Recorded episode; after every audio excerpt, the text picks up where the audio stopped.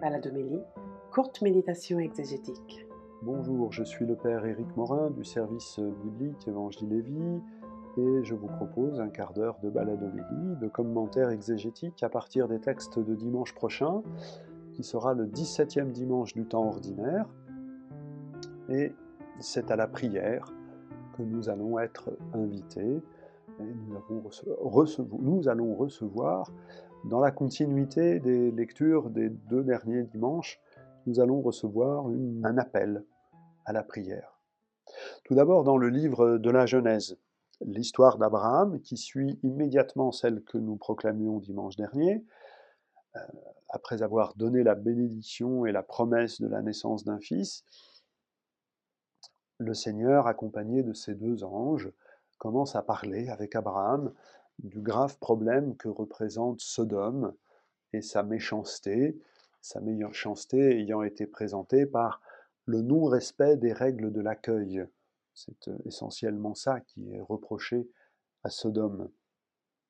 Et nous participons en contraste à l'hospitalité d'Abraham, laquelle donne la possibilité à cet échange amical et cette négociation absolument extraordinaire où Abraham pose question après question pour euh, obtenir que pour 50 justes, pour 40, pour 30, pour 10 justes, on ne détruira pas Sodome. Tout lecteur se pose la question, mais pourquoi s'arrêter à 10 Et il n'y a pas de réponse. Il n'y a pas de réponse sauf, euh, mais pourquoi un seul juste? Il n'y a pas d'autre réponse que cette question-là que le, texte nous invite à porter. Mais est-ce qu'un seul juste ne permettrait pas de sauver Sodome et Gomorre? Alors on sait qu'il y a un juste à Sodome, Lot, dont, envers qui on n'a pas justement appliqué les règles de l'hospitalité et de la solidarité. Lot va être protégé par Dieu, parce qu'il est juste. Mais il ne pourra protéger Sodome par sa justice. Le texte porte une question, il ne donne pas de réponse, même si notre foi en Jésus va en apporter une réponse. Mais le texte ne porte pas euh, de réponse, si n'est cette question, qui va pouvoir, euh, par sa justice, protéger le monde de sa destruction, ce monde méchant de sa destruction? En fait, cette histoire, est présenté comme une petite euh, métaphore, petite parabole au sens large du terme, de la vocation sacerdotale d'Israël. Israël est le peuple qui intercède pour le monde. Dans le livre de l'Exode, au chapitre 19, verset 6, Israël est choisi pour être un peuple de rois et de prêtres. Euh, parmi toutes les nations, le peuple d'Israël est choisi pour se tenir devant Dieu comme les prêtres d'une nation se tiennent devant leur divinité. Le roi de tous les peuples, le roi des dieux, le Dieu des dieux, l'unique Seigneur, euh, choisit une nation qui se tient devant lui comme un peuple de prêtres. Cette euh, attitude d'Abraham pour l'intercession, euh, c'est toute l'histoire d'Israël qui va donner au monde le juste, l'unique juste, permet au monde d'être arraché à la catastrophe. Dans la tradition juive, ces dix justes euh, sont, sont, interprétés comme les dix personnes nécessaires pour pouvoir lire la Torah. S'il n'y a pas dix personnes, il n'est pas possible de lire la Torah. C'est bien la vie du peuple de l'Alliance tout entière qui est contenue dans ce texte.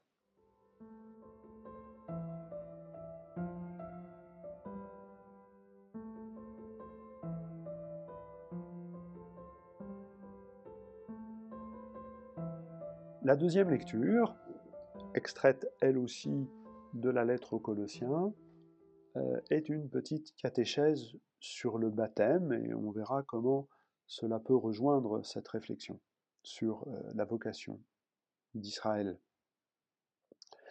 Euh, le baptême, Paul en parle dans cette lettre parce que les ardeurs de cette communauté de Colosse lui font accueillir des tas de spéculations intéressante sûrement, mais, détachée du noyau et, le noyau central à partir de laquelle toute la réflexion chrétienne doit s'appuyer, c'est le baptême. Et cette réflexion sur le baptême, sur le Christ qui nous baptise, c'est ce que nous allons voir, conduit après ça à rentrer dans l'action de grâce avec le Christ. Ici, le baptême est appelé comme une circoncision. Euh, par le baptême, nous avons reçu une circoncision qui n'est pas faite de main d'homme.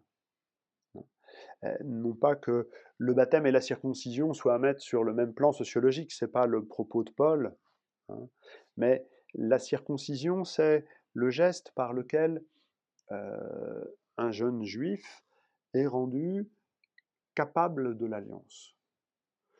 Cette marque dans la chair, cette blessure dans la chair, cette finitude marquée dans la chair, initie le jeune juif à la vie de l'alliance.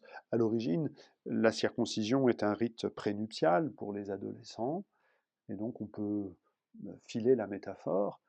Par la circoncision, un jeune juif est devenu capable pour vivre l'alliance comme une épousaille avec euh, le Dieu trois fois saint. Ici, la circoncision, elle est dite comme étant faite par le Christ. Hein.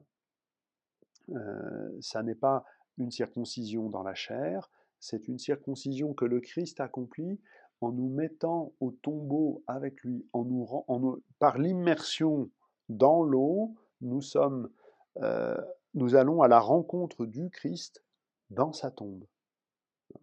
Euh, la mort devient un lieu de rendez-vous avec le Christ. Et donc, euh, le baptême est bien une circoncision qui nous dépouille de tout ce qui pourrait nous prétendre nous donner la vie, pour que nous puissions descendre à ce point où toute personne humaine entre en rencontre avec le Christ. Hein, c'est ce que notre credo euh, affirme en disant que Jésus est descendu aux enfers. Il est descendu au plus bas de tous les enfermements de l'humanité pour pouvoir rencontrer chaque homme à cet endroit-là et, lui donner la vie. Par le baptême, nous sommes rentrés au tombeau avec le Christ et nous avons donc la chance, la grâce, le bonheur de pouvoir vivre par anticipation cette rencontre du Christ. Le baptême est bien une expérience de mort puisque nous y rencontrons le Christ qui est venu rejoindre tout homme dans la mort. Mais le baptême, c'est aussi, par l'acte de foi en Jésus, un acte de vie, un acte de vie pour le présent. Euh, vous êtes ressuscité avec lui. Euh, on entre dès maintenant, par le baptême, dans l'expérience d'une vie nouvelle, d'une vie renouvelée. Et les derniers versets du texte nous aident à, rendre, compte de cela. Euh, par sa mort, le Christ a effacé le billet de la dette qui nous accablait. Euh, la loi qui offre à, Israël et à l'humanité les exigences de sainteté pour vivre sous le regard de Dieu, pour vivre l'alliance, la loi nous met en dette, parce que c'est une grande conviction paulinienne, nous ne sommes pas capables de la vivre. La, loi nous révèle le besoin que nous avons du Christ. La loi nous met en dette. Eh bien, dans sa mort et sa résurrection, la dette est effacée. Euh, le pardon de Dieu, euh, manifesté sur la croix, nous donne la vie, la vie que nous accueillons par la foi et qui renouvelle dès à présent notre expérience concrète.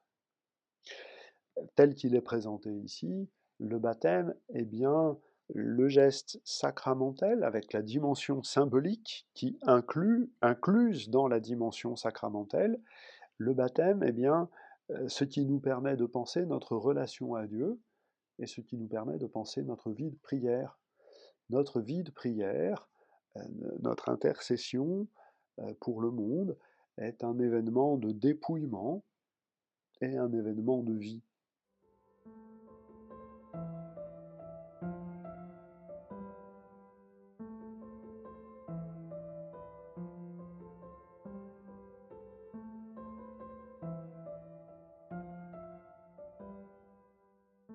Alors l'évangile au chapitre 11 de l'évangile selon Saint Luc vient nous aider un peu aussi à, réfléchir à cela euh, en nous racontant d'abord que Jésus était en prière, qu'ensuite les disciples ont demandé à Jésus de leur apprendre à prier. il y a cette double catéchèse, d'une part avec l'enseignement du Notre Père, et puis deux petites paraboles pour nous inviter à la confiance dans la prière. Ce mouvement de mort et de résurrection, on le retrouve dans le texte, à la fois parce qu'il faut abandonner sa propre manière de prier, il faut épouser la prière du Christ.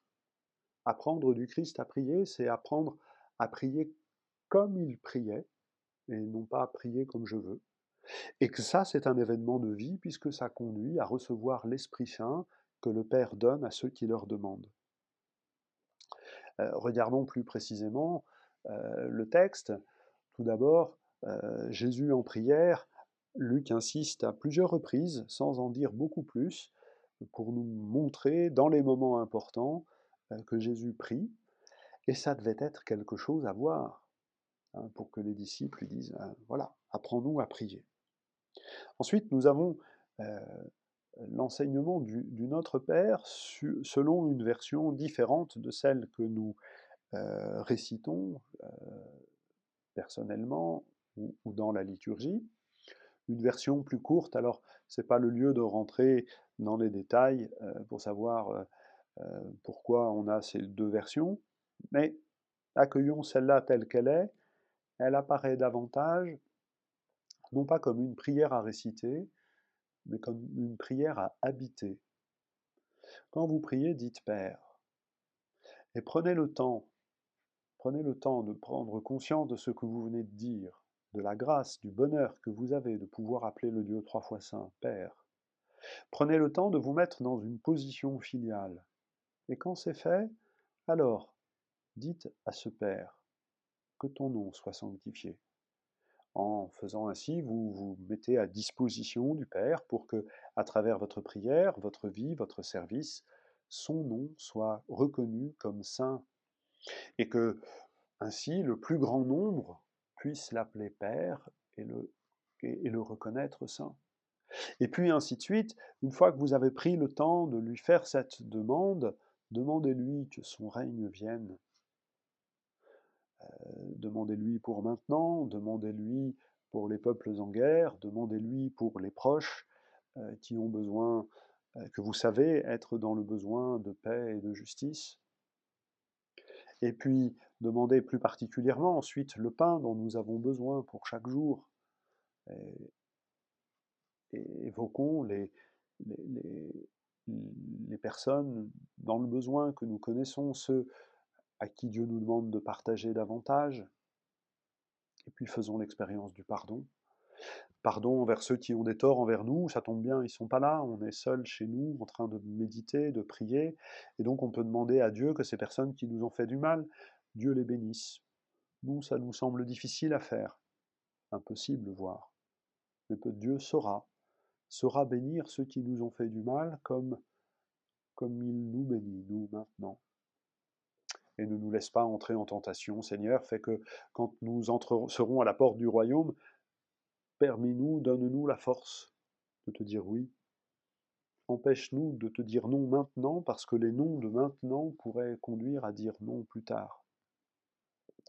Voyez comment ce texte n'est pas un texte à réciter, mais un texte à habiter lentement, progressivement. Et c'est la prière de Jésus. C'est la prière de Jésus. Jésus demande lui aussi la bénédiction pour les pécheurs que nous sommes. Il demande lui aussi la bénédiction parce qu'il n'a que euh, le pécheur que je suis à offrir au Père. Quand il m'offre à son Père pour que je sois avec lui, fils du Père, il reconnaît que j'ai péché et il demande pardon au Père de n'offrir que des pécheurs. Cette prière est bien la prière de Jésus. Il nous apprend à prier de sa prière. Et les deux paraboles qui suivent sont des paraboles qui veulent nous encourager à la simplicité, à l'audace. Hein. il s'agit toujours d'importuns, de gens qui euh, vont euh, obtenir satisfaction, non pas parce que, parce que mais parce qu'il faut s'en débarrasser. C'est parfois le moyen le plus simple de s'en débarrasser. Et la deuxième parabole nous invite à reconnaître la, prodigalité du Père. Et même si euh, nos pères sont ce qu'ils sont, euh, Dieu saura toujours donner ce qui est bien. Et alors il nous donne quoi? Quelle est la réponse que Dieu adresse à la prière de chacun? L'Esprit Saint. C'est l'Esprit que Dieu donne à tous ceux qui, lui demandent. La réponse du Père à la prière du Notre Père, c'est l'Esprit. L'Esprit qui nous unit au Christ, qui nous unit à la prière du Christ. L'Esprit est bien la réponse que le Père donne pour tous les besoins de chacun, parce que c'est l'Esprit qui actualise et personnalise l'unique don de Dieu. On a pu déjà l'évoquer autour de la fête de Pentecôte. Le don de l'Esprit, c'est le don qui permet de redécouvrir que les grâces octroyées sont des dons de Dieu. L'Esprit nous permet de tenir à la mémoire vive le geste de Dieu qui donne. L'Esprit est bien la réponse du Père qui nous fait fils en nous unissant au Fils et qui nous libère, Paul le dit dans la deuxième aux Corinthiens, là où est l'Esprit du Seigneur, là est la liberté. Voilà, je vous remercie de votre patience, je remercie tous ceux qui permettent la publication de ce podcast et je vous dis à la semaine prochaine en vous souhaitant un bon été à chacun.